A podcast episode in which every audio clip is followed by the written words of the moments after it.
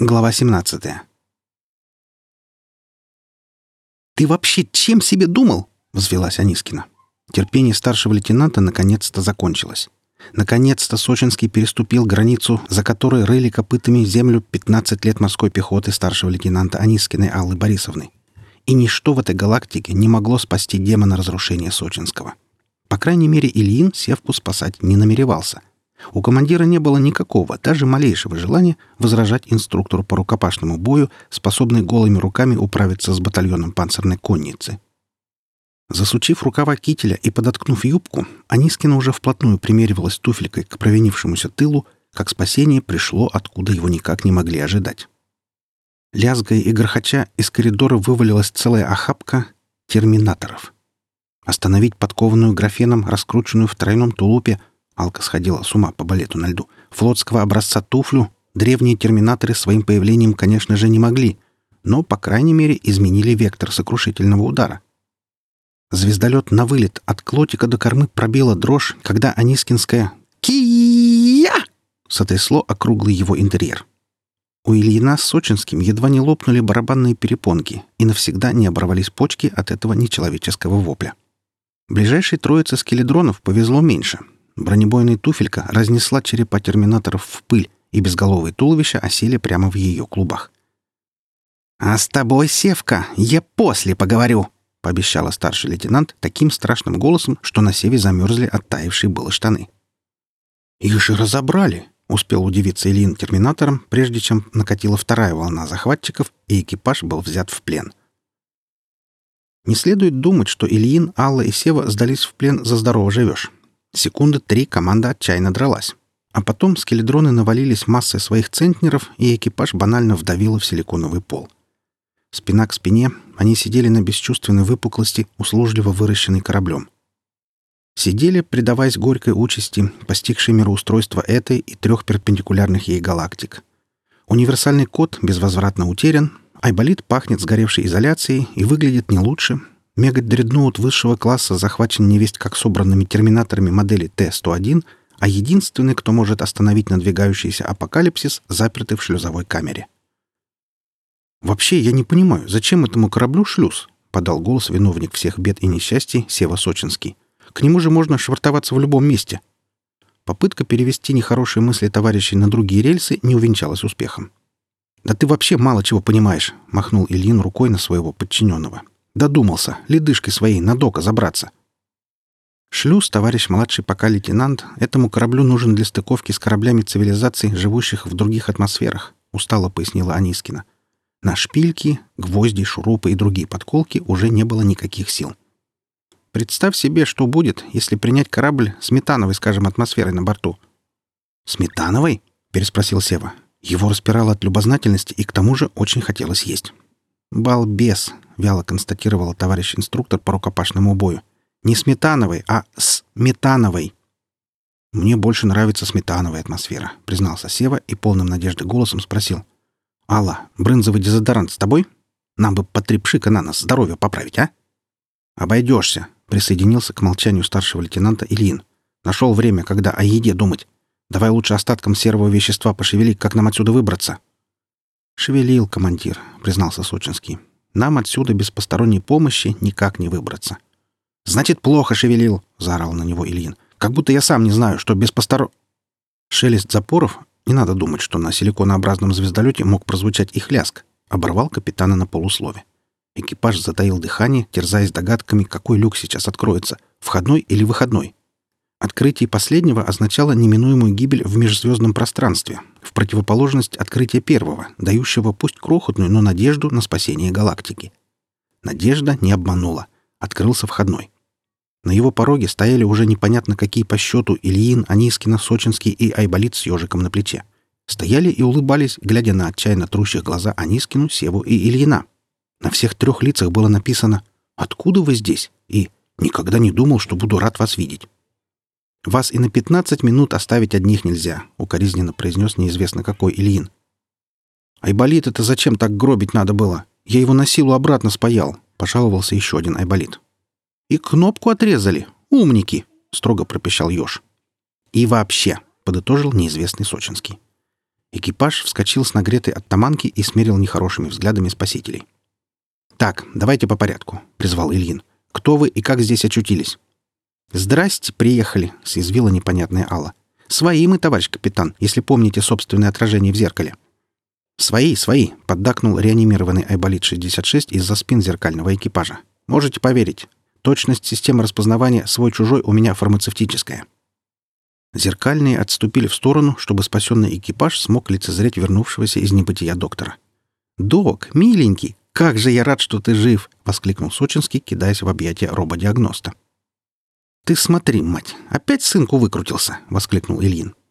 «Это еще как сказать», — заметила Алла, рассматривая свежеспаянного дока. Начищенный до блеска, тот сиял на 200% из 100 возможных и выглядел как хрустящий от свежести огурчик. «Так и быть», — решила Анискина. «Расстрел я нашему балбесу заменю внеочередными нарядами. Пожизненными», — добавила старший лейтенант, стерев улыбку Сочинского навсегда. «Так все-таки, как вы здесь оказались?» — повторил вопрос Ильин. Он с детского сада доводил окружающих до бешенства своей дотошностью. «Как-как? На блюдце прилетели», — пояснил второй капитан, страдающий иммунитетом к дотошности оппонентов. «Звездолет подняли, на просушку определили, Смотрим, вы на орбите болтаетесь, вместо того, чтобы домой улетать. Ну, сели мы в шлюпку и сюда. Пришвартовались, глядим, кругом скеледроны шатаются. Делать нечего. Наш младший лейтенант, значит, капу нажал, врагов транклютировал. Все хотел спросить, что за капа такая? С любопытством спросил Сочинский. Капа — это коагулятор андроидный портативный, снисходительно объяснил второй Сочинский. Вот, гляди. Он вытащил из кармана штуковину, с первого взгляда на которую всякому было понятно, что это капа. Для не всяких, не способных интуитивно определить название штуковины, оно дублировалось красными буквами на корпусе. «На захваченном бриге разжились», — опередил закономерный вопрос второй младший лейтенант. «Дистанционно коагулирует любой андроид в глубокий ребут. Странно, что терминаторы самопроизвольно произвели сборку. Надо было им все-таки головы до гаечки развинтить». «Ну, теперь-то, полагаю, они навсегда развинчены?» — спросил Ильин. «Не беспокойтесь, капитан», — уверили его айболиты. «Мы их не только развинтили, но и на всех гайках метрическую резьбу нарезали, так что при всем желании дюймовые винты в них не закрутишь». «Правую резьбу нарезали?» — спросил подозрительный Сева, в юности на учебном комбинате закрутивший не одну сотню дюймовых болтов в метрические резьбы. При наличии мощного болтоверта и отсутствии головы на плечах запороть месячный план цеха — абсолютно пустяковое дело. «Обижаешь, начальник. Левую, исключительно левую», — укорили его айболиты. «Прекрасно», — одобрил Ильин и с твердокаменным лицом обратился к своему отражению. «А теперь, будьте любезны, предъявите нашему айболиту микротранклюкаторы. Я хочу убедиться, что вы использовали универсальный код по назначению». «И опять-таки обижаешь, начальник», — горячо уверил его айболит. «Микротранклюкатор для того и был имплантирован, чтобы пресечь, так сказать, на корню «покажите», с нажимом повторил Ильин, не меняясь в лице. «Да пожалуйста!» Вторые Анискина с Сочинским бесстрашно встали пред ясновизорами 66-го. «Все в порядке», — подытожил док, закончив сканирование. «Код использован по назначению и стерт. Микротранклюкаторы деактивированы. Лейтенанты могут продолжать жить».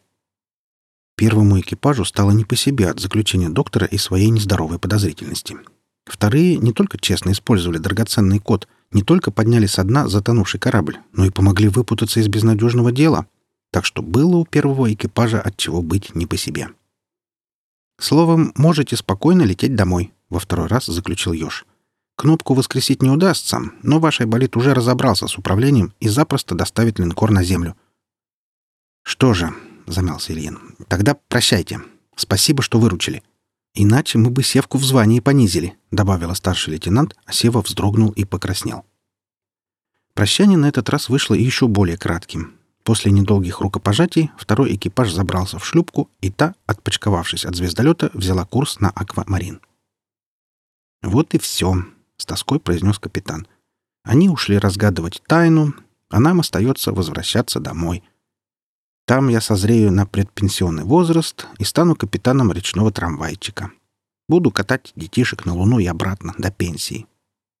«Товарищ Айболит, рули на землю!» — озвучила недосказанная Анискина. В уголках черных алленных глаз застыли слезинки. Левая — от жалости к себе, а правая — от злости на несправедливость мироустройства. 66-й взял под козырек, лихо развернулся на одной гусенице и покатил к консоли управления, пестрящейся шариками всех цветов и фасонов. Уверенным манипулятором он взял одному ему известный аккорд, звездолет взвыл своими чудовищными двигателями и рванул к оставленной где-то там черной дыре. «А мне вот интересно», — пробурчал Сева Сочинский, рассматривая сияющего айболита, лихо рулящим связками шариков. «Отчего нашего дока не замкнуло, когда тот, лежа в охлаждающей ванне, рассчитывал наше местонахождение?» «От того, Сева, что доктор сначала думает, а потом уже делает», — пояснила Анискина. «Прежде чем в ванну залезть, он жалюзи опустил, ты же, паразитина, к нему сзади подкрался, когда он расслабился. Док и представить себе не мог, что на борту найдется идиот, решившийся оттаять штанами напротив главного процессора.